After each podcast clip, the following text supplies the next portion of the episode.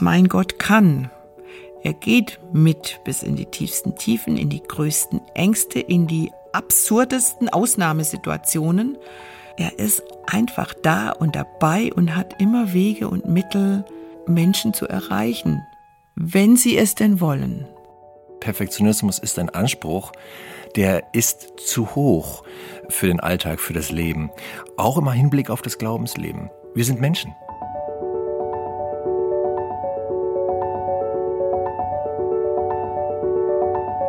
Der Flügelverleih.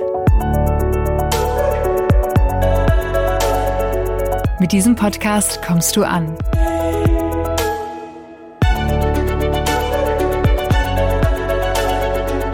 Bei Gott und bei dir.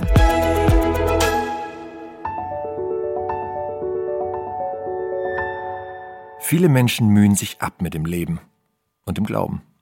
Nicht gut genug. Das ist ein Zeugnis, das sich viele von uns ausstellen würden. Nicht gut genug als Partner, nicht gut genug als Elternteil, als Sohn, als Tochter, nicht gut genug als Arbeitnehmer, nicht gut genug als Freund, als Freundin und auch in den Augen Gottes nicht gut genug. In dieser Folge stellen wir drei Bücher vor, die sich gegen dieses nicht gut genug stellen. Drei Bücher, die zum Leben und Glauben ermutigen, die dabei helfen, die unsichtbare Last von den Schultern zu nehmen.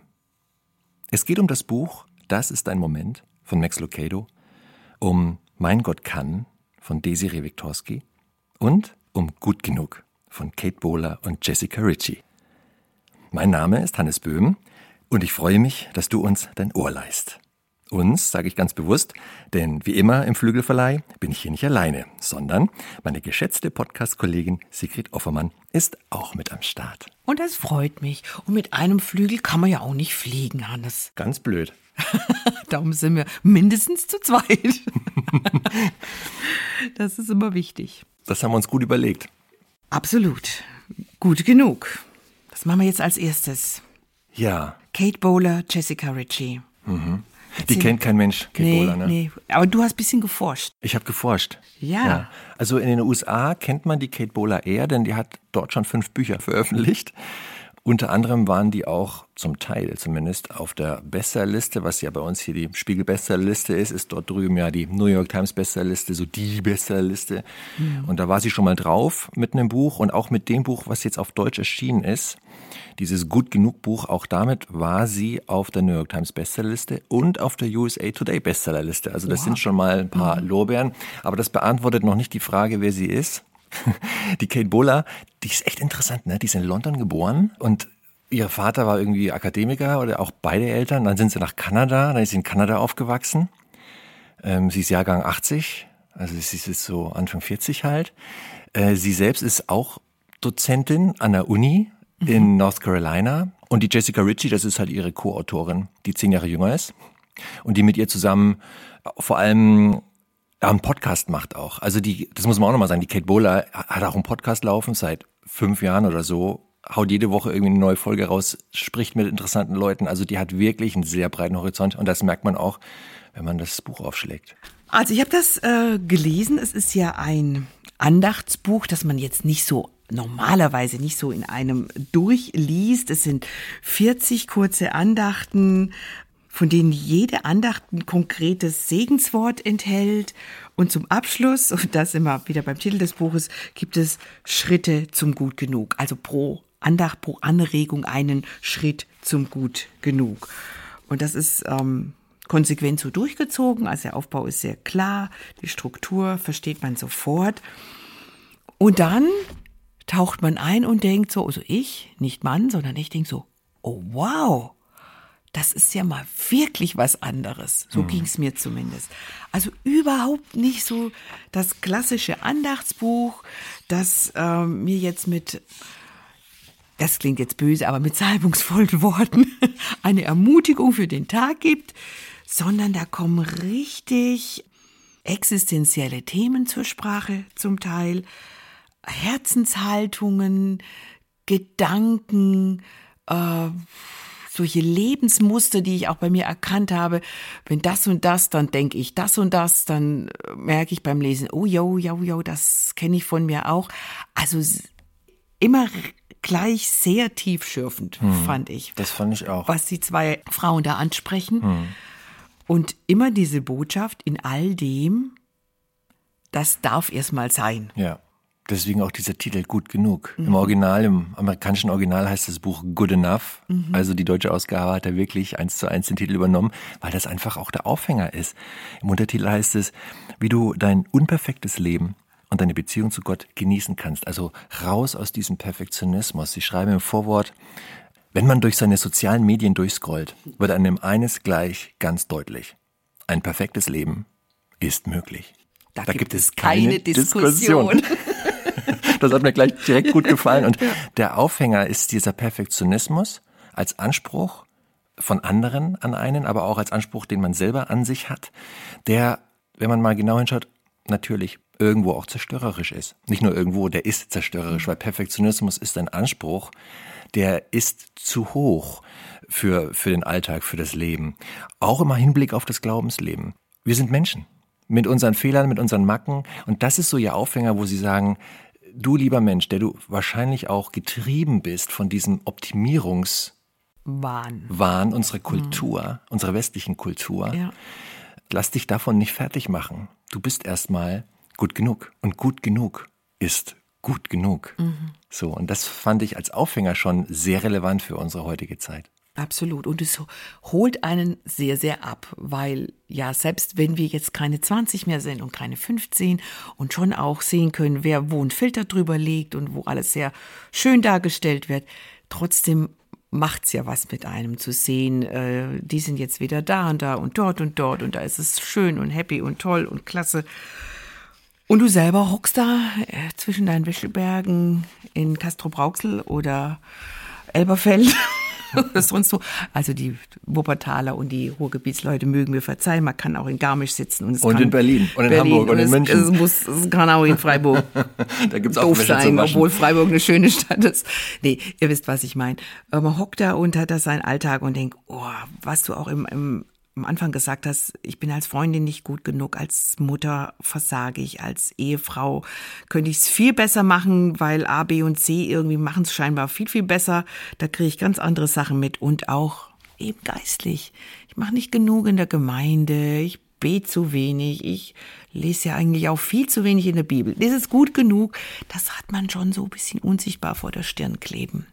Und darum tut das so gut zu lesen zum einen, dass sie das selber kennen, ansprechen und dir vermitteln, was ich vorher schon sagte, das darf erst mal sein, es ist gut genug, weil Gott es sieht und Gott es weiß und Gott kann damit umgehen. Im Gegensatz vielleicht zu deinen Mitmenschen und auch im Gegensatz zu dir selber. Das äh, fand ich sehr, sehr befreiend mhm. an diesen Andachten. Wobei nicht jede jetzt in mein Leben gesprochen hat. Mhm. Wir haben ja vorher schon kurz gesagt, du sagtest, die und die fand ich super gut, die Andacht. Und ich dachte, äh, gerade die habe ich jetzt weniger gut verstanden. Können wir auch gleich mal drüber sprechen. Mhm. Es ist ja ganz unterschiedlich, was, was einen erreicht mhm. an Themen. Aber die Wahrscheinlichkeit, dass mehrere von den gut, es sind ja genau 40 Reflexionen, Andachten, Impulse, dass da doch eine kritische Menge relevant ist fürs eigene Leben. Die Wahrscheinlichkeit ist relativ hoch, weil sie Absolut. halt wirklich aus der Mitte des Lebens in die Mitte des Lebens reinsprechen. Und das gefällt mir auch daran, weil äh, man könnte ja auch meinen, wenn Leute sagen, lass das mal mit dem Perfektionsthema, gehe alles ein bisschen langsamer an, dann gibt's ja Kritiker, die sagen, ja, dann kommt man in so einen Laissez-faire-Stil. Alles egal, ich kann mich gehen lassen, ja, ich brauche hier überhaupt nichts mehr machen, muss überhaupt keine Leistung zeigen, muss gar nichts, ja. Das mhm. ist das andere Extrem. Ja. Aber das ist auch gar nicht das, worauf sie abzielen natürlich, sondern diese gesunde Mitte, mhm. die, die dazwischen ist, zwischen diesem alles geht, alles muss und diesem gar nichts muss und gar nichts geht. Diese gesunde Mitte, die eigentlich wirklich eine gesunde Mitte ist, auch eine gesunde Lebensmitte ist, die haben sie im Blick und in die sprechen sie rein mit ihren Themen. Und klar, da gibt's Themen, mit denen haben manche Leute kein Problem, andere schon. Aber dadurch, dass es so eine Vielfalt ist an Themen aus der Mitte des Lebens, also nicht jetzt vom nicht, Alltag, nicht altersmäßig, von, vom Alltags, genau. von den Alltagsthemen einfach. Ja. Da ist die Trefferquote schon hoch, glaube ich. Absolut. Weißt du was, ich dachte am Anfang, bevor ich es anfing zu lesen, oder so in den ersten, dachte ich, ja, ja, wahrscheinlich kokettieren sie so ein bisschen mit ihren Unzulänglichkeiten, wie Amerikaner das gern schon mal machen, so, ich weiß, ihr habt da alle kein Problem mit, aber bei mir ist es ja so, dass ich morgens nicht gut aus dem Bett komme oder dass ich, ach, immer noch zehn Kilo zu viel wiege oder was auch immer. Ich, ich habe das bisschen befürchtet, dass das sowas ist ist es gar nicht. Gut, es kommt schon mal eine spitze oder witzige oder humorvolle Bemerkung. Es ist nicht tief trocken und man kaut sich da nicht durch das Schwarzbrot durch. Aber diese Kokettiererei ist es gar nicht. Wir können ja mal kurz sagen, was für Themen Sie ansprechen. Also, was mich zum Beispiel sehr äh, gepackt hat, ist Umgang mit, mit Trauer, Umgang mit Verzicht. Sie sprechen über das Thema Fasten, wie man das auch in einer guten Weise angehen kann, also das bewusste Verzichten, gute Gewohnheiten aufbauen in ganz kleinen Schritten, nicht sich zu viel zumuten, wie man Kummer aushalten kann, was mir auch ja sehr mit zunehmendem Alter, was mich sehr angesprochen hat, war dieses äh, Abschied nehmen von Hoffnungen, Träumen, die man hatte, wo man dann weiß, okay, das wird jetzt irgendwie nichts mehr.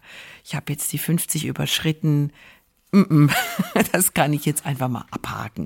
Und es ist auch okay. Es muss auch gar nicht mehr sein in meinem Leben. Oder auch so Abschiede von Dingen, die einfach waren. Der erste Schultag, äh, zum Beispiel von dir selbst, vom, vom eigenen Kind, den Kindern, äh, die Hochzeit, was auch immer. Es gibt ja solche Meilensteine im Leben, in jedem Leben. Und irgendwann sind die einfach vorbei. Und das meinen die beiden, das kann man auch betrauern, ruhig sagen, okay, wir sind jetzt einfach zu alt für gewisse Dinge, anschauen, betrauern und es trotzdem dann auch gut sein lassen. Das hat mir sehr gefallen. Es geht darum, das Leiden anderer Menschen stehen zu lassen, auch wenn wir jetzt denken, pff, das ist ja gar nichts. Was gibt's da zu jammern? Ja, was ja, gibt's zu jammern, wenn man mhm. XY sieht oder wenn man merkt, was ich hier gerade durchmache hat man ja auch manchmal die Tendenz. Mhm. Was beschwert der sich? So, ne? hat doch überhaupt alles, alles ist doch super.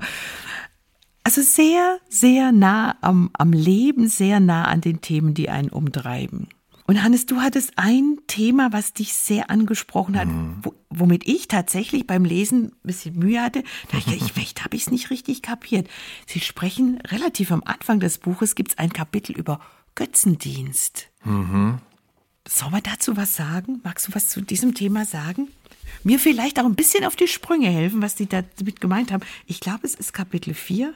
Wir blättern hier ja, mal. Ja. ja. funkelnde Dinge, genau. Ja, ja, der Impuls heißt funkelnde Dinge. Genau. Mhm.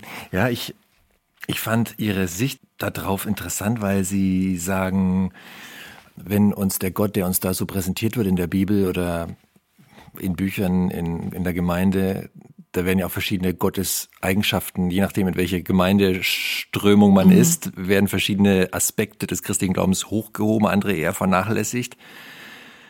Und ich glaube, sie gehen da so ein bisschen an diesen Patchwork-Glauben ran. Man, man baut sich so sein Gottesbild, wie man es gerne hätte. Also da gab es ein Zitat zum Beispiel, wo sie sagen, wir finden Trost in unserer ganz eigenen Version von Gott so wie wir es gerne hätten. Okay. Also dann baut man sich ja schon so ein bisschen sein Gottesbild so, wie es einem passt. Und ich fand, ich fand auch einen Satz sehr herausfordernd, wo Sie gesagt haben, wo Sie Petrus und Judas vergleichen, wo Sie sagen, oder ich, ich weiß gar nicht, wer das genau von den beiden geschrieben hat, jedenfalls schreibt diese eine von Ihnen dann in dieser Ich-Form, ich habe das Gefühl, dass wir eher wie Judas als wie Petrus sind. Petrus leugnet Gott. Also das ist eher die atheistische Version von Mensch, ne? Äh, Gott kenne ich nicht, gibt's nicht, habe ich nichts mhm. mit zu tun. Mhm. So. Aber als Christen tun wir das ja eher nicht. Wir sind eher wie Judas, wir verraten ihn. Das sind, ist, ist ein bisschen hart formuliert, aber ich glaube, wenn man sich mal kritisch hinterfragt, in gewisser Weise tun wir das hier und da. Dass wir dann doch wissen, naja, wahrscheinlich ist das jetzt nicht so cool, aber ich mache es trotzdem. Mhm. Ja. Sie haben ja die Geschichte erzählt in diesem Kapitel von ähm, Mose und Aaron. Mose ist auf dem Berg, sehr lange weg. Das Volk Israel ist wieder am Motzen. Der kommt ja jetzt irgendwie eh nicht mehr. Wir warten hier schon tagelang und bitten eben dann Aaron, äh, ihnen ein Götzenbild, ein Götterbild mhm. zu gießen. Dann Aaron sagt, ich habe das Gold eingeschmolzen und dabei ist dann dieses Kalb entstanden. Und das sagt er, das ist ja unglaublich, dass, er einfach so eine Erklärung gibt, so, ja, also äh, ich, ich wollte ja kein Götzenbild machen, ich, ich wollte ja irgendwie Gott darstellen, jetzt ist halt da ein Kalb bei rausgekommen. Mhm. So erklärt sie mhm. das. Ja, ja. Und da hatte ich ein bisschen Mühe zu verstehen, aber ich habe es jetzt kapiert. Wir basteln uns ganz gerne. Mhm unsere Version von Gott ja, und sagen, nein, nein, nein, das ist kein Götze, das ist kein Kalb. Mhm. Das ist schon Gott. Das ist jetzt halt bei mir so rausgekommen. Mhm. Aus meinen Erfahrungen, aus meinen theologischen Prägungen, aus dem, was ich gelernt habe in meinem Leben, was mir erzählt wurde in meiner Gemeinde oder in meiner Bibelschule oder von Pastor, Pastorin XY. Ha, ich glaube, jetzt habe ich es langsam. Ja, ich kann gerne noch mal ein bisschen nachlegen. Ja, ja, mach. Also Sie zitieren auch Martin Luther der, dem dieses Zitat hier zugeschrieben wird, woran du nun, so sage ich, dein Herz hängst und worauf du dich verlässt, das ist eigentlich dein Gott. Und da muss man sich oder sollte man sich schon mal hinterfragen, ne? Ähm, wie ist denn das bei mir eigentlich? Und die kann ja sein, dass man schon merkt, naja, Gott schön und gut, Vertrauen in Gott schön und gut, aber ich bin dann doch lieber, ich nehme das Ruder dann doch lieber selber in die Hand und, und ähm, tu so, als hinge alles an mir oder an irgendwelchen Dingen. Sie sagen ja auch, ähm, äh, was ist Götzendienst letztlich anderes als schöne Dinge, die uns aber nicht verändern? Laut so Sätze halt, die dann bei mir hängen bleiben, wo ich denke, yo, da haben sie schon einen Punkt. Mhm. Ohne jetzt mit dem erhobenen Zeigefinger, aber trotzdem schon kritisch hinterfragend, schau dich mal hin, hinterfrag dich mal, wie bist du denn so unterwegs in deinem Leben? Und da ist sowohl der Perfektionismus auch eine Art Götze eigentlich. Gott hat nie gesagt, du musst alles perfekt machen. Aber auch dieses andere, alles egal und ich lasse alles laufen, passt doch. Mhm.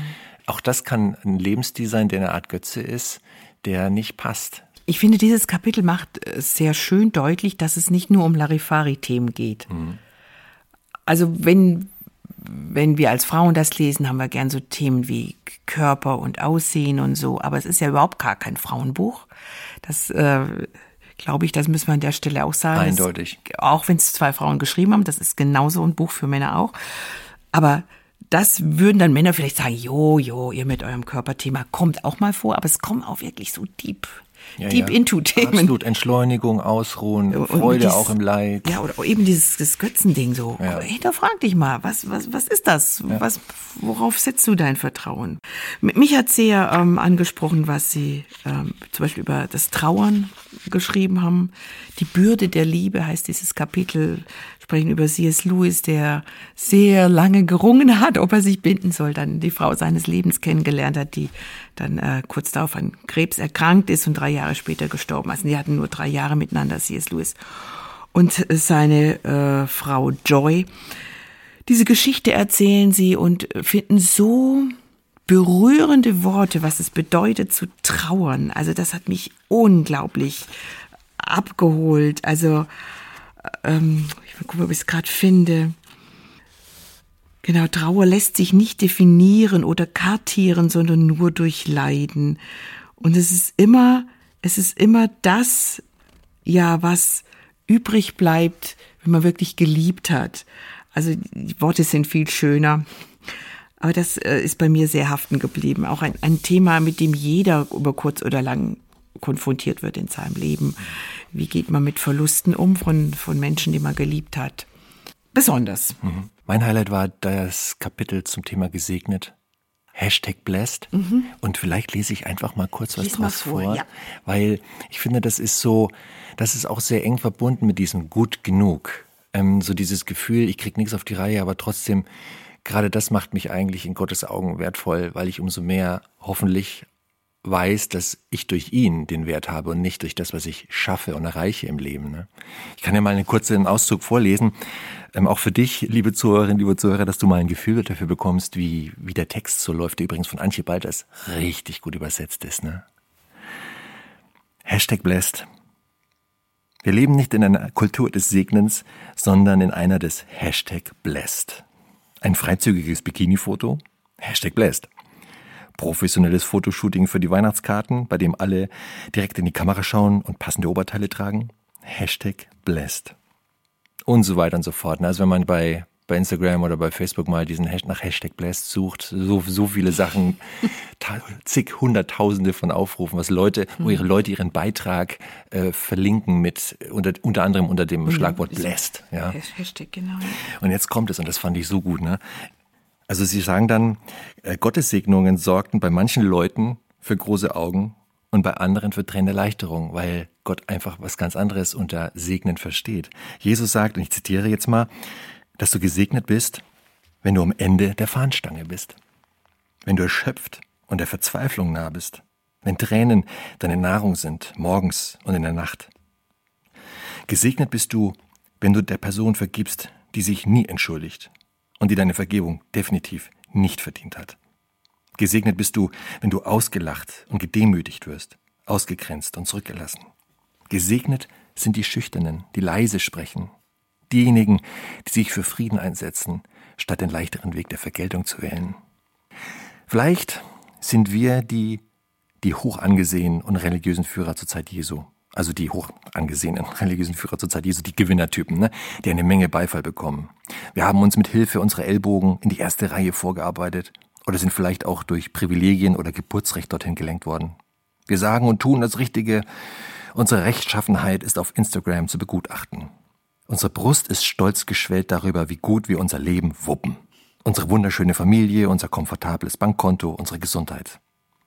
Aber, und jetzt kommt der Satz, den ich so gut fand, ne? Aber diese Segnungen sollten uns eher Unbehagen bereiten, weil Gott nämlich diejenigen feiert, die wir auf keinen Fall sein wollen. Die Abhängigen, die Bedürftigen, die Verzweifelten. So gut fand ich mhm. das. Und was Sie da zitiert, sind ja diese Seligpreisungen genau. aus der Bergpredigt. Äh, genau, selig, also blessed, gesegnet sind die, die leiden um der Gerechtigkeit willen und so weiter. Ganz, ganz, ganz starke Passage, die du gerade gelesen hast. Und trotzdem, Hannes, das ist mir wichtig zu sagen, es ist kein anstrengendes Buch im Sinne von, jetzt wird noch mehr gefordert und ich soll noch mehr tun. Genau das will es ja gerade nee, nicht. Es ist kein Jammerbuch, gar nicht. Gar aber, nicht. Nee. Aber es ist, und ich glaube, dass es deshalb auch viele Menschen abholt. Nicht umsonst ist es in den USA halt auch auf den Bestsellerlisten. Und das, äh, die Relevanz der Themen ist in Deutschland nicht anders. Ne? Wer hat denn ein sorgenfreies Leben? Wer geht denn, wer ist denn Tag ein, Tag aus glücklich? Ich meine, schön, wenn das so ist. Und das wird man jedem wünschen. Aber die Realität ist doch, den wenigsten gelingt es. Die meisten haben doch Probleme, äh, welche Art auch immer. Und dann eben nicht das Gefühl zu haben, ich bin, ich habe die Probleme, weil ich halt einfach, es nicht gebacken kriege, sondern gerade als Christ auch zu wissen, ich habe Probleme, ja, aber in den Problemen, ich habe die Probleme nicht, weil ich irgendwie schlecht bin, sondern in den Problemen bin ich trotzdem wertvoll, ein wertvoller und geliebter Mensch. So. Mhm. Ja. Und das ist ja die Botschaft, die überall durchkommt. Und deswegen holt es einen auch so ab, denke ich. Ne? Ja. Und was man auch sagen muss, nach jeder Andacht, nach jeder Reflexion gibt's noch dann zum Schluss ein, ein Schritt zum Gut genug. Also auch eine ganz praktische, eine ganz praktische Anregung. Was kannst du heute, jetzt wo du das hier liest, tun? Mhm. Ganz praktisch, kleine Sache, um diesen kleinen Schritt in Richtung dieses Gut genug zu gehen. Das fand ich auch voll gut. Ja. Auch da passt nicht alles, aber vieles passt. Man kann sich da aus so einem reichen, reichen Fundus bedienen und gucken, was, was ins eigene Leben passt. Ja, so als Fazit, Sigrid, bevor wir zum nächsten Titel kommen, was würdest du sagen, so als Abrundung, für wen ist das, was kann das Buch? Also wir sind spontan tatsächlich etliche Menschen eingefallen, denen ich es gern schenken würde. Ähm, vor allem solche, die im Moment auch mit diesem Perfektionismus, Optimierungswahn hadern, die da aussteigen wollen und die sagen, ich will das auch nicht mehr in Bezug auf meinen Glauben. Ich will das auch nicht mehr, äh, dass mir andere Christen auf Insta oder sonst wo erzählen, was ich alles noch zu optimieren habe, um ein noch gesegneteres Leben führen zu können und noch mehr äh, für den Herrn äh, hingegeben zu sein. Da gibt's schon viele Menschen, die wirklich Mühe haben, immer gesagt zu bekommen, dass es eben nicht gut genug ist. Und da kenne ich ein paar und denen würde ich das sehr, sehr gerne schenken, weil die nicht weniger hingegeben und äh, überzeugt sind, dass ihr Gott kann und dass Gott sie liebt, die aber ringen mit diesen Ansprüchen, die von vielen Seiten an sie gestellt werden. Ich sage jetzt keine Namen, aber ich kenne ein paar. Mhm. Ja, ja. Also ich würde mich da anschließen. Also auch für mich so in Summe, es sind lebenskluge, inspirierende Texte geschrieben von zwei Frauen, die mitten im Leben stehen. Die eine ist jetzt Anfang 40, die andere ist Anfang 30. Beide haben auch echt Themen. Also die Kate Bowler hat auch eine Krebserkrankung durch. Die hat sie bekommen, als sie 35 war, hat sie irgendwie unter die Füße mhm. bekommen. Also auch die beiden nicht immer auf der Sonnenseite des Lebens, ganz und gar nicht. Hilft dabei, das Wichtige im Leben im Blick zu nehmen, sowohl Lebensthemen als auch Glaubensthemen. Und vor allem hilft es dabei, Frieden mit sich zu finden. Frieden mit sich und mit Gott. Und das ist, finde ich, das ist ja eigentlich Lebensglück. Wenn man zufrieden ist, wenn man einen Frieden hat. Hannes, das ist ein Satz, da könnte man die Folge mit beenden. Ey, das, das, jetzt hast du aber hier eine, eine gute Weisheit rausgehauen. Jo, ach, die ist, ja, vielen Dank, Sigrid, ja. aber die hefte ich mir nicht ans Revier. Ich glaube, die, die hätte hatte, jeder, hätte jeder raushauen können. Ja, ja, aber das, das passt zu diesem Buch. Mhm. Wir, wir sind aber nicht fertig, hier liegen noch zwei Bücher. Mhm.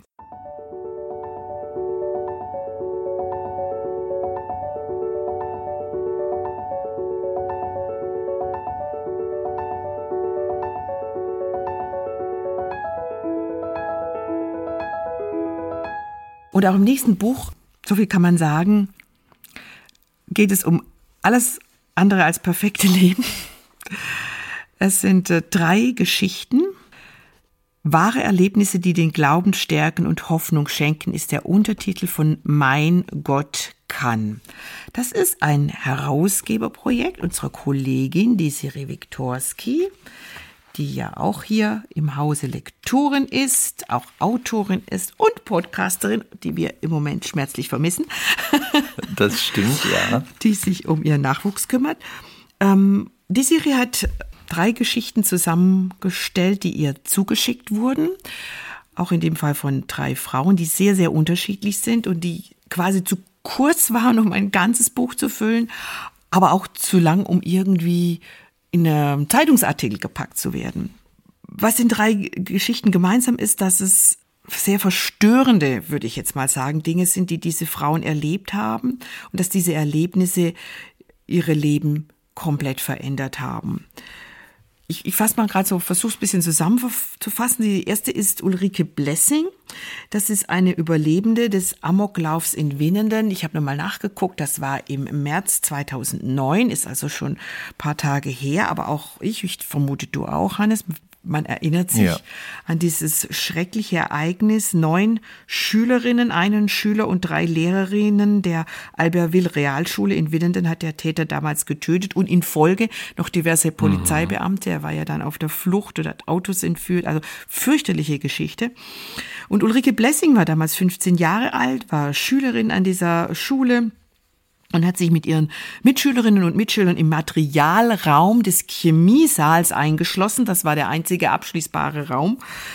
Und sie erzählt ihre traumatische Geschichte, wie sie diesen Tag im März 2009 erlebt ja. hat und wie dieser Tag ihr ganzes Ich verändert hat. Der so Täter war vor das. der Tür. Ne? Der hat ja durch ja. die Tür geschossen. Also sie war wirklich in dem Raum, wo auch mhm. die Kugeln geflogen sind. Also das war wirklich fast schon wie eine Nahtoderfahrung. Ja. Und wusste so, wenn das jetzt dumm läuft, bin ich in einer Minute einfach nicht mehr im Leben. Ne? Mhm. Ne? So haarscharf war das und sind ja auch in der aus ihrer Klasse, äh, äh ich glaube die Referendarin ist ums genau, Leben gekommen, die, die, die gerade genau. noch den Unterricht gehalten hat. Also mhm. Also sie war so nah dran.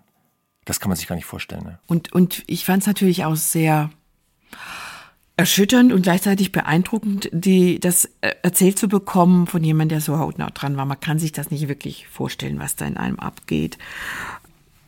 Der diesen Horror wirklich so hautnah erlebt hat, als, als, als Teenager, als, als ganz, ganz junge Frau. Unter den Opfern waren auch zwei ihrer Freundinnen übrigens äh, aus einer Klasse über ihr oder zwei Klassen, die woanders waren, nicht in diesem Chemiesaal. Also schon wirklich ganz dicht dran. Und dann sind natürlich Fragen aufgebrochen in der jungen Ulrike. Warum mussten die sterben? Weshalb habe ich überlebt? Äh, wofür habe ich überlebt? Ähm, Ulrike war damals schon ein Mädchen, das an Gott geglaubt hat, kam zwar nicht aus, um, aus diesem Umfeld, aus dem frommen Elternhaus, wie man immer so schön sagt, aber sie hatte Anschluss an Jugendkreis in ihrer Gemeinde, sie hatte auch so erste Schritte im Glauben schon gemacht und Sie bezeichnet sich in ihrer Erzählung, in ihrem Bericht als fröhlich, fröhliches, sonniges Kind, das nach diesem Erlebnis ihr Strahlen verloren hat. Das kommt immer wieder vor. Dieses Bild, ich hatte, ich hatte kein Strahlen mehr in mir. Ja. Ähm, sie schreibt ja auch, als Bild verwendet sie das Bild einer Vase. Also ich mhm. zitiere sie mal mhm. kurz. Man könnte mein Leben mit einer schön gestalteten Vase vergleichen, liebevoll geformt und gestaltet. Der Tag des Amoklaufs ist für mich wie ein Hammer der diese schöne Vase zerschlug. Ja, nur ein Einzelteil. Und das passt auch zu, zu, dem, was sie hinterher erlebt hat. Sie hat nämlich versucht, diese Einzelteile, die ihr Leben zerbrochen ist, wie ein Puzzle zusammenzufügen. Sie schreibt, dass sie zur Zeit des Anschlages als 15-Jährige auch irgendwie auf Identitätssuche war. Wer bin ich im Leben? Wer will ich sein? Wo gehe ich hin? Und durch diese Lebens verändernde Tat wurde auch diese Identitätssuche ganz jäh zerstört. Ihr Urvertrauen in Gott und auch in andere Menschen bekam einen tiefen Riss. Und sie schreibt, dass, dass die Zeit, also viele Monate danach waren von Wut, Hass, Ohnmacht, Angst und Unsicherheit geprägt und auch immer wieder Flashbacks kamen an diese Tat. Das kann man sich ja vorstellen. Will sich hinlegen, schlafen, macht die Augen zu und sieht wieder diese, diese Situation vor sich. Und zum allergrößten Thema für sie wird über die Zeit dann die Vergebung. Sie will vergeben. Irgendwie denkt sie, sie muss ja irgendwie auch vergeben, weil sie an Gott glaubt und weil Gott das von ihr erwartet. Ne, das haben wir wieder bei dem Thema Erwartungshaltung. Aber sie, ihr wird irgendwann klar, ich will es wirklich selber, weil ich will nicht mit meinem Hass an diesen Täter gebunden sein. Sie möchte eigentlich diesem jungen Mann vergeben, der so viele Leben auf dem Gewissen hat. Er hat sich am Ende des Amoklaufs dann auch selbst erschossen, weil sie weiß, nur indem sie ihn loslässt, indem sie diese Bindung kappt an diesen jungen Täter, ist sie wieder frei. Ja. Kriegt sie ihr Strahlen zurück, um mal in dem Bild zu bleiben. Ja, und entscheidet weißt, sie. Ja, Entschuldigung? Nee, nee, frag ja. ruhig. Und das ist, finde ich, auch eigentlich so der, das Starke an der Geschichte, weil wer von uns erlebt einen Amoklauf? Oder wie hoch ist die Wahrscheinlichkeit, dass dass du und ich, dass du, liebe Zuhörerinnen, liebe Zuhörer, sehr, in so einen. Amoklauf reingerätst, extrem gering, mhm. extrem. Man könnte deswegen sagen, na ja, was, die hat einen Amoklauf erlebt, na und ich werde sowas nicht erleben, interessiert mich jetzt nicht weiter. Aber der, der Wert in ihrer Geschichte liegt ja, wie du sagst, an diesem Grundthema Vergebung. Und da wiederum haben wir wieder die Relevanz für viele Menschen. Mhm. Da gibt es da draußen Leute, die haben dir schlecht getan, die haben dir Böses getan die waren gemein zu dir, die haben dir, die haben dir wirklich geschadet, vielleicht sogar schlimm geschadet. Mhm.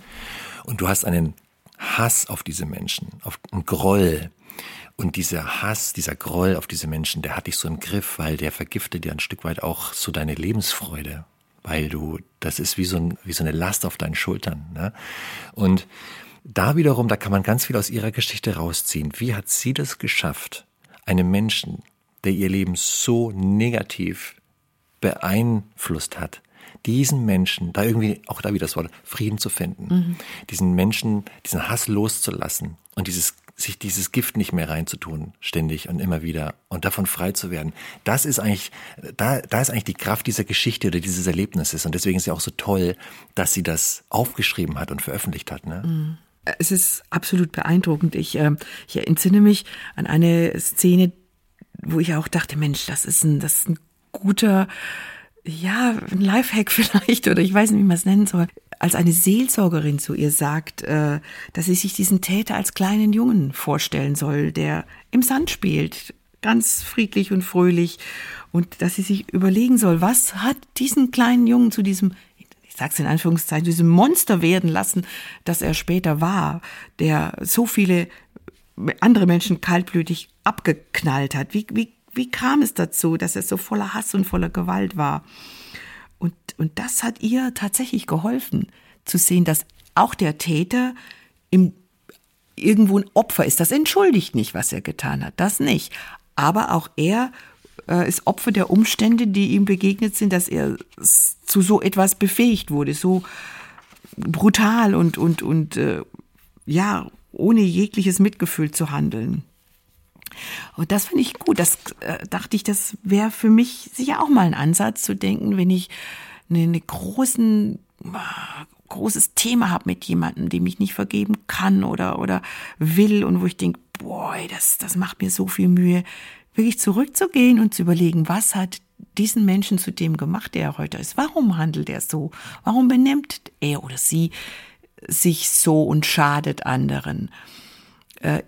Ist er oder sie vielleicht einfach auch, auch, ein Opfer. Also das kann man wirklich aus Ihrer Episode, von diesen drei Episoden äh, herausziehen. Wie ist, ist Vergebung möglich? Die Antwort ist ja, Vergebung ist möglich und kann auch so ein angeknackstes Gottesbild, wo man sich fragt, wie konnte Gott das zulassen? Das ist die klassische Frage. Ne? Dann kriegt man auch das wieder gekittet. Und letzten Endes, sie, sie konnte vergeben, sie hat auch ihr Gottesbild wieder gerettet sozusagen, ihren, ihren, ihren Glauben mhm. irgendwie ist wieder in den grünen Bereich geraten, heißt nicht, dass sie jetzt das alles bestens ist, das schreibt sie ja auch, das, ja. das wird sie immer wieder auch bearbeiten müssen, diese Themen, aber sie konnte aus diesem Tunnel rauskommen.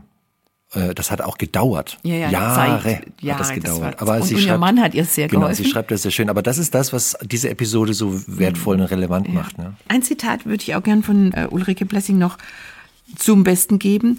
Sie schreibt dann nämlich, natürlich steigt in mir auch immer wieder Wut und Groll auf, wenn ich an den Täter denke oder Dinge über ihn lese, die ich noch nicht wusste. Und doch ist da auch immer diese innere Gegenstimme, die mir liebevoll zuflüstert, Du darfst ihn loslassen. Vertraue mir. Du musst diese Last, diese Sorgen und diese Ängste nicht mehr tragen. Was für eine Zusage. Hm. Die nächste Frau, die einen Beitrag in dieses Buch geschrieben hat, ist die Franziska Römer.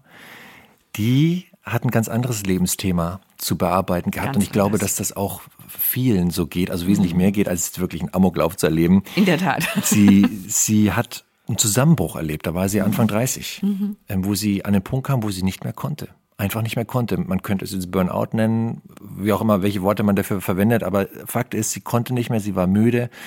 Ihr bisheriges Leben hat sie ausgelaugt. Obwohl sie eigentlich einen Job hatte, der mhm. ihr eigentlich Spaß gemacht Fand hat. Sie gut, genau.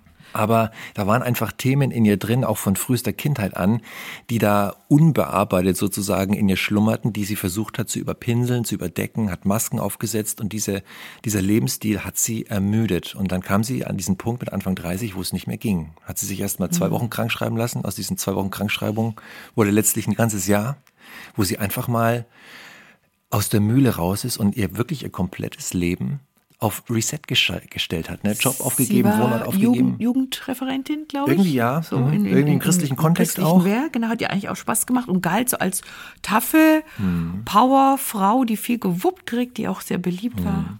Und dann diese totale Perspektivlosigkeit. Ja, ja. Und, und diese beiden Pole einfach. Mhm. Auf der einen Seite bist du tough und hast alles im Griff, machst nach außen den Eindruck, läuft alles. Auf der anderen Seite die, die verwundete Seele, die das Gefühl hat, ich bin nicht gut genug. Das ist mal wieder bei dem Thema mhm. vom ersten Buch. Ich mhm. bin nicht gut genug. Ich bin nicht geliebt. Ich bringe nicht genug. Ich werde nicht gesehen. Ich bin anders als die anderen. Ich bin irgendwie, ich gehöre nicht dazu. Und das ist ja ein Gefühl, das sie von frühester Kindheit an eigentlich mit sich rumgetragen hat. Mhm. Dieses, die anderen sind besser als ich. Ähm, dieses Vergleichen, ne? diese mhm. Falle, in die so viele Menschen tappen, die andere Leute sehen, sich vergleichen und im Vergleich dann schlecht abschneiden und ja. sich selber dann so klein machen. Also nicht genug Liebe gespürt hat, diesen Wert, den man hat, einfach weil man ist, wenn man ist, das Selbstwertgefühl, was völlig am Boden ist. Und das hat sie über Jahre, Jahrzehnte mit sich rumgetragen, so als die andere Seite der Medaille. Und diese beiden Pole, die haben sie aufgerieben. So zerrissen irgendwie. Zerrissen. Das hat ja niemand gemerkt. Mhm. Wo, was, was sie wirklich beschäftigt innerlich, diese, diese Not. Ich bin nicht gut genug, ich bin nicht wie die anderen. Also was ich interessant fand, ähm, sie, sie dachte ja, ja, ich mache mal Urlaub, was man so denkt, bisschen ausspannen, bisschen Urlaub, das wird schon, wird schon wieder. Und dann äh, ist ja, begibt sie sich ja in so eine Lebensgemeinschaft, eine Wohn- und Lebensgemeinschaft auf Zeit. Wie du schon sagtest, bleibt es viel, viel länger dort, als das ursprünglich geplant war. Hat sich aber immer noch die Hintertür offen gelassen, auch bei ihrem Arbeitgeber. Ich komme ja wieder, ich, ich komme zurück in meinen, meinen alten Job. Ich mache das wieder, ich schaffe das, ich krieg das hin.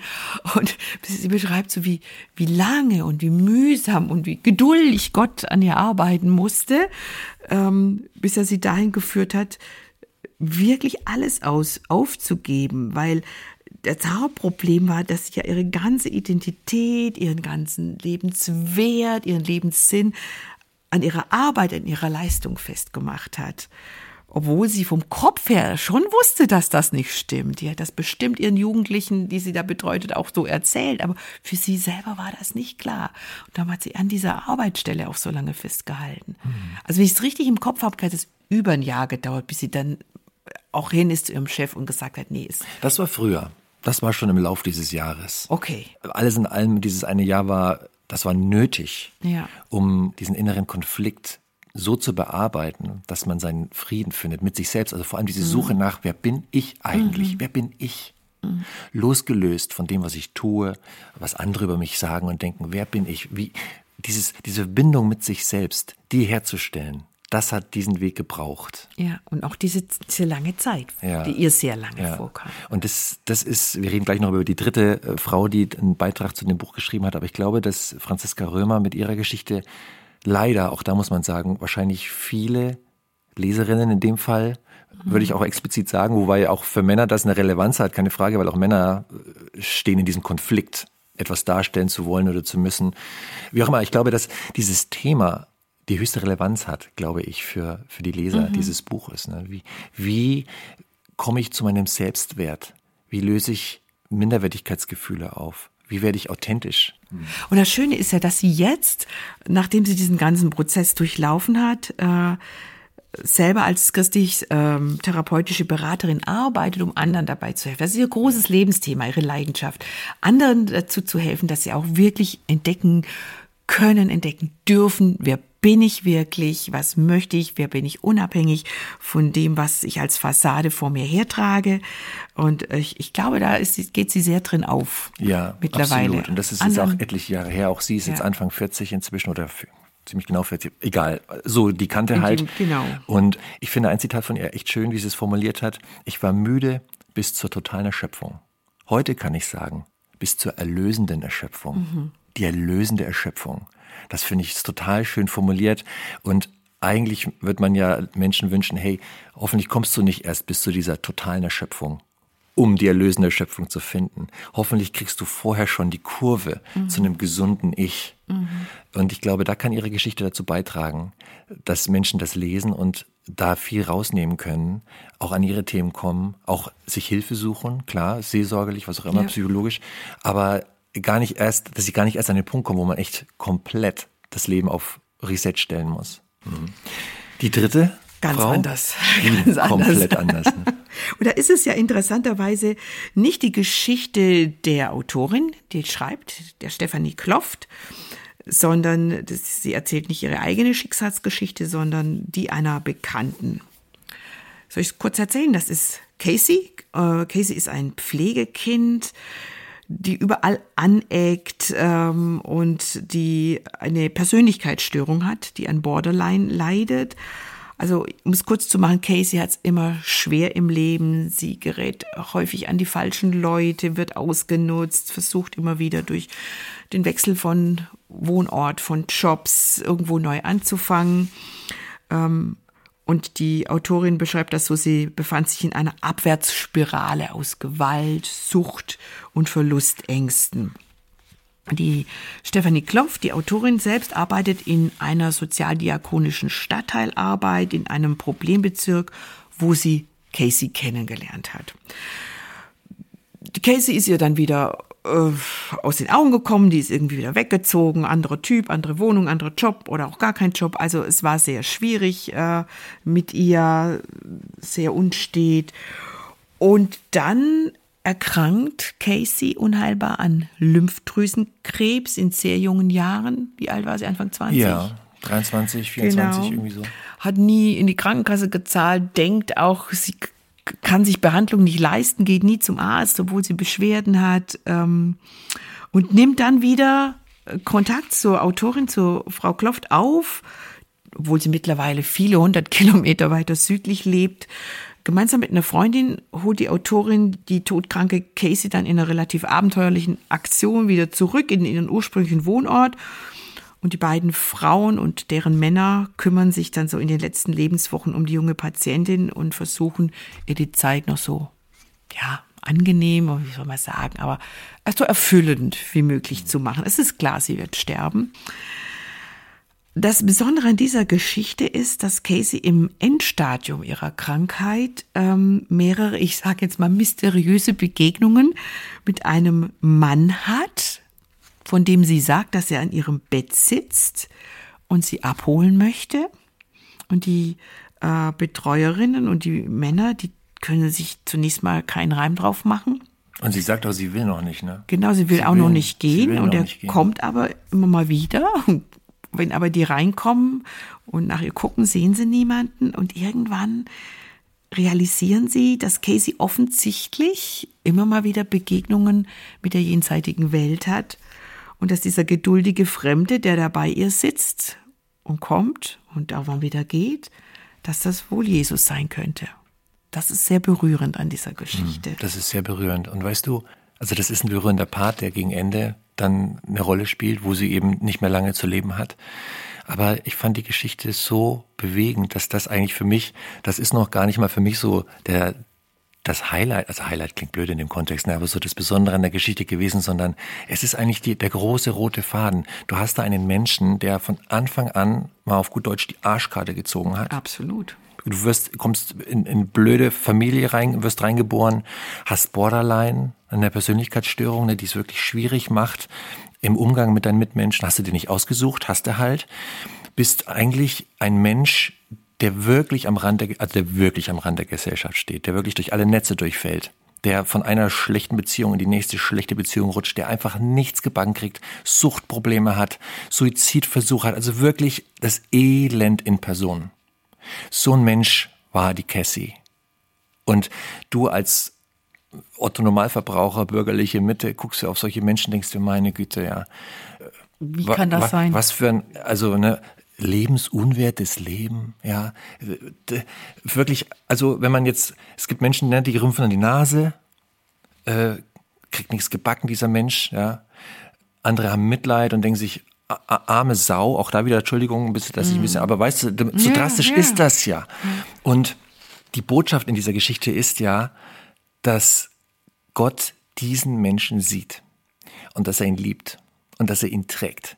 Auch wenn alles schief geht mhm. und auch keine Heilung eintritt und nicht irgendwie plötzlich die Umstände besser werden und sie irgendwie in ein normales Leben kommt, gar nicht. Das ist, ihr Leben ist von Anfang bis Ende ein einziges Eine, Durcheinander. Murks. Murks. Und da ist ein Gott, der diesen Menschen so liebt. Und das kommt aus dieser Geschichte so toll durch, weil die Stephanie Kloft, die hat ja auch diesen Draht und die fühlt sich ja auch total überfordert ein Stück weit. Ne? Genau, wie, wie soll ich mit der Kästchen ja umgehen? Auch nicht ich, so ich, eigentlich will ich ihr helfen, aber das überfordert mich ja, komplett. Und ich glaube, nicht, genau. da gibt's auch viele von uns, die, die, die sehen Mitmenschen, denen es einfach schlecht geht, aber gleichzeitig wissen, ich kann mir das nicht aufbürden, ich kann mir mhm. das nicht anlasten, ich, das, das schaffe ich nicht. Mhm. Und gleichzeitig dann dieses Gefühl von Gott kriegen, musst du auch nicht.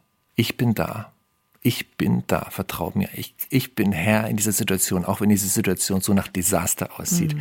Und da ist diese Begegnung zum Schluss, wo es wirklich zu Ende geht, eigentlich nur noch so das i-Tüpfelchen, dass, ähm, dass sie sagt, ich will noch nicht gehen und er respektiert das und sagt, okay, ich gebe dir noch ein bisschen.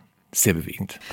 Ja, es, es, es ist äh, besonders. Und besonders an diesem Buch ist glaube ich, das müssen wir auch noch sagen, ist der Anhang.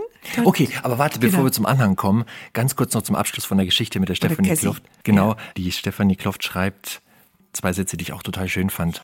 Es geht nicht in erster Linie darum, wie wir glauben oder was wir tun, sondern wer wir sind. Kinder eines liebenden Vaters. Eines Vaters, der seinen Kindern bis in die tiefsten Tiefen folgt, um ihnen nahe zu sein.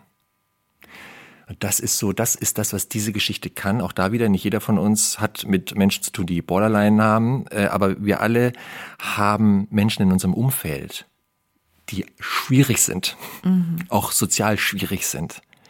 Und trotzdem zu wissen, meine Mittel sind begrenzt, ich kann was tun, aber begrenzt, aber es ist vor allem ein Gott, der diese Menschen im Blick hat und der bei ihnen ist, auch im tiefsten Loch. So. Und das ist, das ist so schön an dieser Geschichte, weil es so plastisch wird an der mhm. Cassie. Ja. Du bist ein Gott, der mich sieht. Ja. Das, das ist die Geschichte zur Jahreslosung. Also es gibt viele solche. Und jetzt darf ich nur kurz sagen, eben dieser Anhang, den fand ich besonders. Dort hat äh, die Desiree, die Herausgeberin, eine Songliste für einen Glaubensbooster zusammengestellt. Das fand ich interessant.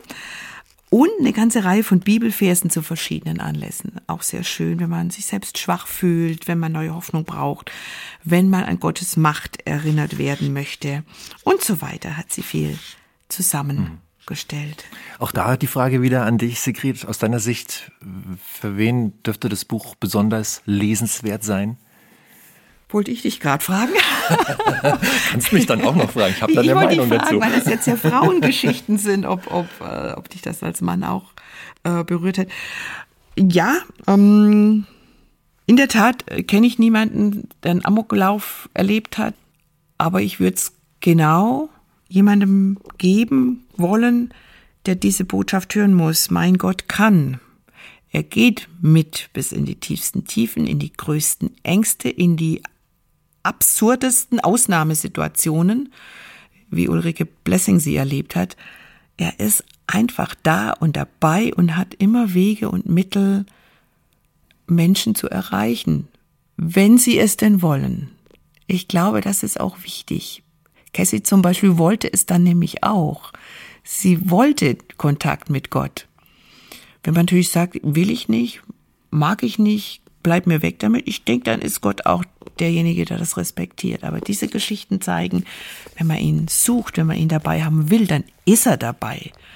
In jeder noch so tiefsten Kurve, die das Leben trägt. So, so jemanden würde ich das schenken, der das gerade jetzt mhm. hören, lesen, ja. wissen sollte. Würde ich voll unterschreiben. Und äh, die Frage, die du mir fast gestellt hast, fast, wenn, fast. wenn ich dir nicht zuvor gekommen wäre, ja, es sind drei Frauen, die ihre Geschichte erzählen, aber das sind auch da wieder Lebensthemen, nicht unbedingt geschlechtsspezifisch. Mhm. Deswegen, ich habe auch viel rausgezogen, auch wenn ich persönlich jetzt in keiner der drei Situationen stecke, zeigt es doch wieder, was möglich ist, wenn man seinen Blick auf Gott richtet. Und die Desiree ähm, hat ja auch das in ihrem Vorwort oder Nachwort geschrieben worauf sich auch der Titel bezieht. Ich kann nicht, aber mein Gott kann. Und das bindet total schön zusammen.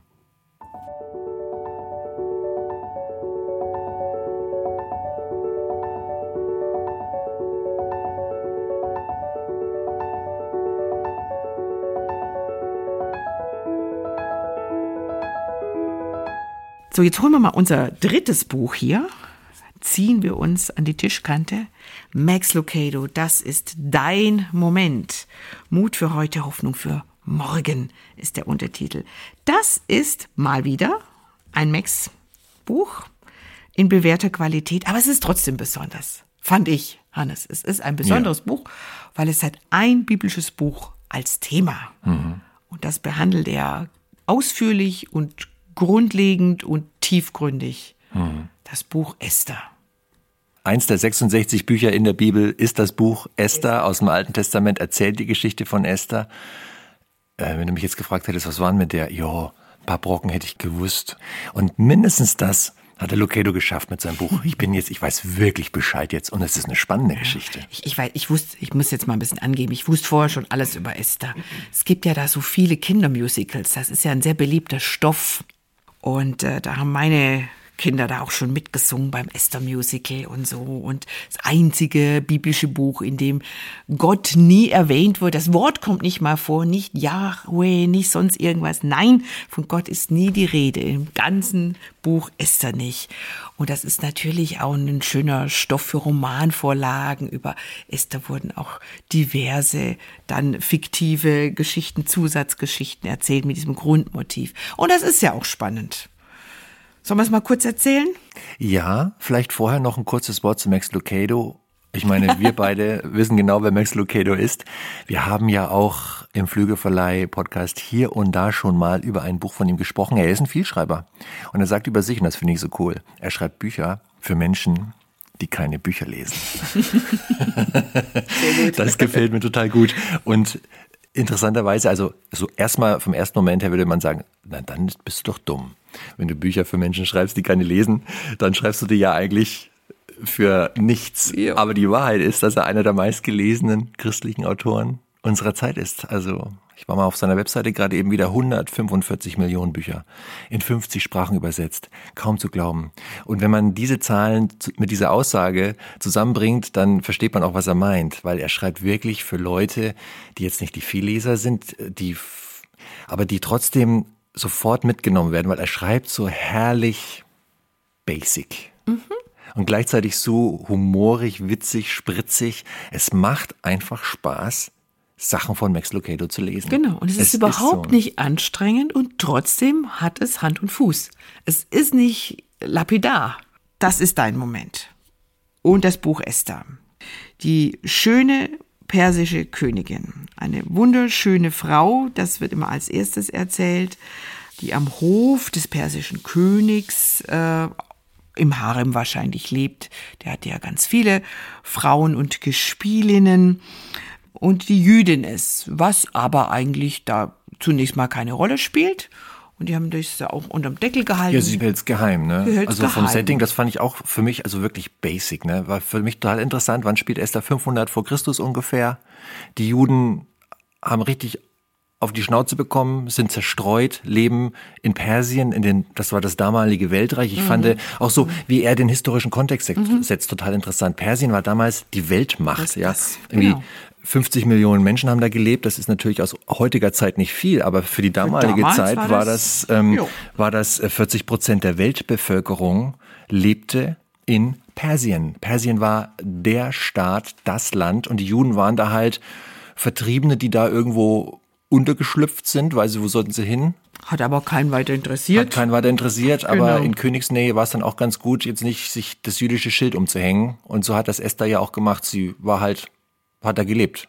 Genau. Und dass sie Jüdin ist, das wusste man eigentlich nicht. Ne? Hat sie niemandem groß erzählt. Und ihr Onkel, der hieß Mordecai, hat da auch gelebt. Und er hatte auch einen sehr äh, guten Posten am Hof des persischen Königs. Was war er genau? Verwalter oder irgendwie? Wie hieß hm. das genau? Ach. Ja, irgendwas äh, Höheres, ein höherer Beamter auf mhm. jeden Fall. Und auch er sah sich jetzt nicht irgendwie genötigt, mit seiner jüdischen Herkunft äh, groß äh, auf die Straße zu gehen. Er hat das auch geheim gehalten. Dachte, ja, gut, ne? Muss ja keiner wissen. Wir haben es hier gut, wir haben hier unser Auskommen, ähm, wir integrieren uns hier. Eine gelungene Integrationsgeschichte, möchte man meinen. So, jetzt kommt der böse Gegenspieler. Den braucht es ja in der spannenden Geschichte. Das war Hammann. Und Hammann war so ein machtgeiler Intrigant, der ähm, sich mehr Einfluss erhofft hat am Hof des persischen Königs. Der war ja nun wirklich ein Alleinherrscher, ein ganz, ja, Gottstatus hatte der ne? Gottstatus, ne? laut Max Lucado, gut, er wird ihn nicht persönlich gekannt haben, aber auch nicht allzu intelligent. beschreibt er ihn jedenfalls aus ein paar äh, Sätzen, die in der biblischen Geschichte überliefert sind, hat er geschlossen, er muss jetzt nicht so das Superhirn gewesen sein, damals der damalige persische König. Jedenfalls dieser Hammann strebt nach Macht und Ehre und Einfluss und will äh, auf jeden Fall den Mordechai loswerden und will vielmehr noch die ganzen Juden loswerden. Der plant also im Grunde einen Völkermord. Sagt, wir entledigen uns dieser lästigen, komischen, jüdischen Mischpoke und überredet den persischen König so ein Erlass rauszugeben. Ähm, ja, was, was, was genau steht in dem Erlass, das kann man gar nicht so richtig ja, sagen. Strich also, die Vernichtung Juden, der Juden. Ja, die Juden soll vernichtet werden. Hat mich so ein bisschen an Goebbels erinnert. Ist so. Also wir löschen dieses Volk aus. Genau. Wollt ihr die weghaben? Ja, wollen wir. Genau. Und der, wie gesagt, persische, persische König, nicht der Schlauste, sagt, ja, mach man, ist okay. Und der Hamann verspricht sich davon eben, dass er dann in der Karriereleiter ein gutes Stück nach oben fällt. So, das ist die Geschichte, Vorgeschichte. Und dann sagt Mordechai zu seiner Nichte Esther, du hast doch hier super viel Einfluss, du bist so direkt dran am König, geh mal zu ihm und bitte um uns, für unser Volk, um, um Gnade. Also sie muss sich praktisch äh, ja, demaskieren und Mordechai Ja, und auch. riskiert ihr Leben da. Ne? Riskiert ne? ihr Leben, weil man kann nicht einfach so, wenn man will, beim persischen König vorbeispazieren und sagen, Tag, äh, ich hätte hier mal eine Anfrage, sondern wenn der schlechte Laune hat, hat das einem den Kopf gekostet. Hätte der einen umbringen lassen können. Also sie riskiert ihr Leben und plötzlich sind beide, Mordechai und Esther, bekennen sich zu ihrem Volk, bekennen sich zu ihrem Jüdischsein und riskieren richtig was, weil sie sagen, so, wir müssen jetzt und hier was tun, sonst ist unser ganzes Volk in Gefahr. Das ist nämlich ihr Moment, deren Moment, wo sie sagen, und jetzt ist es Zeit, Farbe zu bekennen und Flagge zu zeigen. Und das tun sie. So. Und dann kommt's zur Wende. und das ist ja das, was heute noch, bis heute im äh, jüdischen Volk gefeiert wird, dieser Befreiungstag, wo nämlich ähm, dann der König die seine eine seiner vielen äh, Gattinnen zu sich lässt, die Esther, und äh, sie bittet dann um Gnade und er er hört sie und äh, sagt, wir hatten diesen blöden Erlass rausgebracht. Der, dieser Mensch, der möge am höchsten Galgen hängen und dann wird klar, es war Hamann und ne, mit anderen eine Grube gräbt, fällt selbst hinein, hat Wilhelm Busch damals gedichtet. Äh, noch viel vorher war das bei Hamann genauso. Am Schluss hängt er am Galgen und nicht Mordechai und auch das jüdische Volk überlebt. So, das ist jetzt ein bisschen äh, zerstückelt, die Kurzfassung. Jetzt, was macht Max draus? Das ist ja das Spannende. Mhm. Ja, das ist wirklich das Spannende und auch das Gewinnende, wenn man das Buch liest. Also es ist jetzt nicht eine Nacherzählung der Esther-Geschichte. Es ist in erster Linie schon ein Ratgeber, der in das Leben des Lesers spricht. Und es geht um diese Winterzeiten im Leben. Das ist ein Bild, was er oft verwendet. Ne? Dieser, ähm, wenn man so die Lebensphasen vergleicht mit Jahreszeit, wie geht's dir gerade? Bist du emotional gerade im Winter, kalt, ja, es ist, dir geht's nicht gut, Winter? Oder bist du in einer Phase, wo halt viele Dinge toll sind? Sommer, alles ist leicht, mhm. vieles fühlt sich leicht an. Und er richtet sich in dem Buch schon ganz besonders an die Menschen, denen es nicht gut geht, mhm. in deren Leben jetzt die Saison Winter ist. Und sein Punkt ist, er verbindet das dann mit der Esther-Geschichte halt insofern, weil ja für Esther und Mordech, Mordecai, Mordecai? Morde äh, unterschiedlich. Mordechai, Mordecai, Mordecai, wie auch manche immer. Sagen diese, so, manche sagen diese so. beiden Hauptpersonen aus dem Buch Esther, für die war ja auch Winterzeit, weil die wussten, okay, jetzt geht's unserem Volk an den Kragen, wir müssen was tun oder wir, oder uns geht's halt, wir sind ja auch Teil des Todesurteils. Mhm. Also was tun. Sein Punkt ist ja unterm Strich eigentlich, dass er sagt, verlier nicht den Mut und verlier nicht die Hoffnung. Genauso wenig wie Esther und Mordechai den das nicht getan haben, so als Wo Beispiel. Die menschlich gesehen in einer absolut hoffnungslosen Lage waren. Mhm. Und so verbindet er das und das macht er echt schön, finde ich. Also weil er einerseits ist es eine Zeitreise in das Buch Esther, es ist ein bisschen auch diese romanhafte Handlung, das liest sich dann auch so ein bisschen romanhaft, weil er es einfach schön nacherzählt, was beim, im Buch Esther passiert schöne Zeitreise, gleichzeitig immer wieder die Brücke ins Heute, ins Hier und Jetzt zum Leser. Was bedeutet das übertragen auf dein Leben mhm. im Hier und Jetzt und heute? Und das macht er richtig schön. Schöner Punkt zum Beispiel, wo er sagt, früher oder später müssen wir uns alle damit auseinandersetzen, wer wir wirklich sind, was das bedeutet, unsere Identität für das Leben, eben an dieser Geschichte, wo es darum geht, dass sie jetzt dazu stehen müssen, Esther und Mordechai, dass sie Juden sind. Er erzählt dann auch immer so wieder Geschichten aus dem eigenen Leben, pflichtet, er pflicht das so ein, wo es, wo er mal an dem Punkt war zu sagen, oh, ich muss jetzt dazu stehen, zum Beispiel, dass ich zu dieser, ich was war es, eine Footballmannschaft Ja. oder so, ich zu dieser Mannschaft gehöre, obwohl das die Der absoluten Loser sind, wo er dann so einen Pulli da anziehen sollte. Aber in dem Augenblick ist er nicht dazu, hat den Pulli versteckt, weil es ihm peinlich war. Genau, weil an dem Pulli hätte man erkannt, der Typ hat einen christlichen Background. Ja, und das war total wird peinlich. Das, das, wird ihm dann, ist ihm dann voll peinlich als Jugendlicher. Ne? Ja, ja. Und dann hat er sich eben nicht bekannt zu seinem christlichen Glauben, hat diesen Pulli, den seine Mutter Weil's kalt war. aufgezwungen hat, den ziehst du an. den mit. Ja, ja, ja. Und dann hat er ihn aber dann den Pulli an, die Mutter beim friert. Trainingsgelände hat er ihn mal schnell wieder ausgezogen, irgendwo im Busch versteckt. Und das war für ihn so ein Bild. Ich stehe nicht zu meinem Glauben. Ich passe mich lieber an dem Mainstream und stelle mein Licht unter den Scheffel sozusagen, mein christliches Licht. Voll das schöne Beispiel. Und dann auch wieder die Frage halt, ne, inwieweit steht der Leser eigentlich zu seiner Identität als Christ und inwieweit schwimmt man halt so mit und hält das wie so ein Pulli im Gebüsch. Und das macht er cool, weil in jedem Kapitel von dieser Esther-Geschichte findet er solche Anknüpfungspunkte an unsere Lebensrealität. Man könnte ja sagen, das haben wir mit dem persischen Reich 500 vor Christus zu tun, das ist mir doch wurscht. eben nicht, weil da viele Dinge sind, die wir tatsächlich daraus auch lernen und rausziehen können. Das Buch geht eigentlich um die Identität. Wer bist du als Christ? Wie lebst du als Christ? Und ist dir eigentlich klar, welchen Wert das hat, dass du ein gläubiger mhm. Mensch bist und dass du einen Gott hast, der dich liebt und der es gut mit dir meint, trotz der Winterzeit, in der du vielleicht gerade mhm. bist. Und da kommt er ja immer wieder hin und holt seine Leser sehr, sehr gut da ab und spricht da auch ins Leben. Und es ist auch, es ist nicht nur ein Bepudern, du bist ein geliebtes Königskind, easy, sondern es ist auch dieses, steh auch ein, steh auf für mhm. deinen Gott.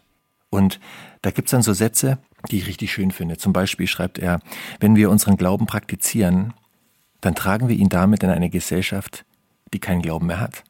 Wir haben die Hoffnung, die diese Welt braucht.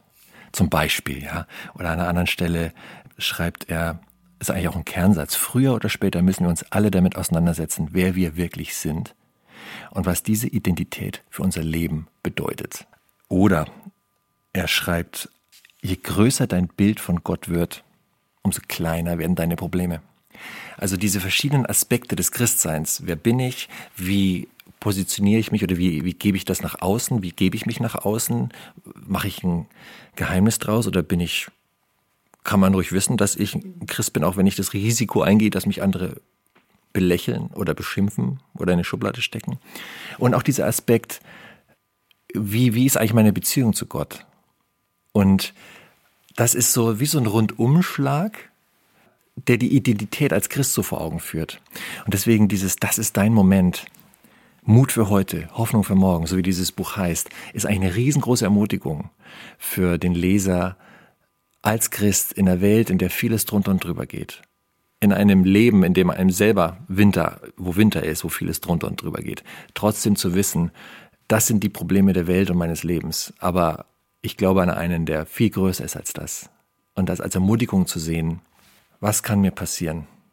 Ich habe den Schöpfer der Welt an meiner Seite. Und das ist halt das, was Max Lucado auch einfach so toll kann, dieses Ermutigen. Und auch in diesem Buch durch und durch tut. Ich habe es natürlich schon auch so verstanden, dass er eben die Leser auch ermutigt, aber nicht jetzt nur zuzuschauen. Das ist dein Moment. Du hast auch Anteil.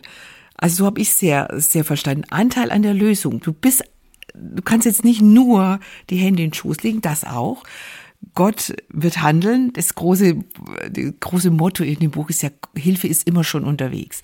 Sobald du die Hände zum Gebet faltest, ist in dem Augenblick, in dem du den Kopf neigst, ist Hilfe unterwegs. Gott zögert nicht. Das kann lang dauern, aber du darfst dir sicher sein, er hört es und er, er handelt. Und trotzdem finde ich ganz stark zu sagen, jetzt ist, bin ich gefragt. Mordechai war gefragt, Esther war, jetzt ist mein Moment, was zu tun. Auch wenn es riskant ist. Und das finde ich, es unterscheidet dieses Max Lucado Buch auch vielleicht von anderen, die er bisher geschrieben hat. Weil er hier auch ein bisschen appellativer wird an der Stelle. Ja. Nicht nur tröstlich ermutigend, was wichtig ist, auch, aber auch hier verschnarch nicht, mhm. wenn du gefragt wirst. Verschnarch das nicht, wenn Gott vielleicht dich auch braucht oder wenn du auch mit äh, Teil der Lösung sein kannst. Mhm. Vielleicht auch für jemand anderen. Nicht nur für dein eigenes Leben, sondern auch für das Leben von Freunden, Familie, von anderen Menschen. Absolut. Es gibt ein Kapitel, das heißt, mach es dir in Persien nicht zu gemütlich. Weil den Juden ging es grundsätzlich da gut. Mhm. Also bevor bevor jemand Hamann, auf die Idee kam, die, die machen wir platt. genau. Die hatten es da eigentlich ganz cool. Mhm. Ja, und die auch da wieder dieses Bild, äh, raus aus deiner Komfortzone. Auch mal unbequem sein und den Pulli eben nicht ausziehen und ins Gebüsch, äh, im Gebüsch verstecken, wenn es drauf ankommt, sondern zu dem stehen, was du glaubst mhm. und was deine Werte sind. Tolle Ermutigung. Und gleichzeitig halt zu wissen, ja, ähm, wenn du dich bekennst, bekennt sich Gott auch. Und dann ist Hilfe unterwegs. Auch wenn sie nicht auf Knopfdruck passiert. Mhm aber da ist jemand für dich. In allem, auch in deinem Winter. Ganz stark. Willst du mich fragen, was jetzt das Fazit ist aus diesem Buch? So, für wen das interessant Hannes, ich ist? Frag dich Weil ich habe dich jetzt spontan. ich will nicht wieder dich fragen, dann, dann sagst du wieder, also eigentlich wollte ich dich das gerade fragen. Total spontan frage ich dich jetzt, lieber Hannes, was ist das Fazit? Wem würdest du dieses Buch schenken wollen? Ja, okay, also mein Fazit ist zusammengefasst, also ich glaube, das Buch ist eine Art von Gesellschaftskritik aber auch eine kritische Überprüfung des eigenen Christseins. Es ist ein totaler Mutmacher, auf den göttlichen Beistand zu hoffen und zu vertrauen.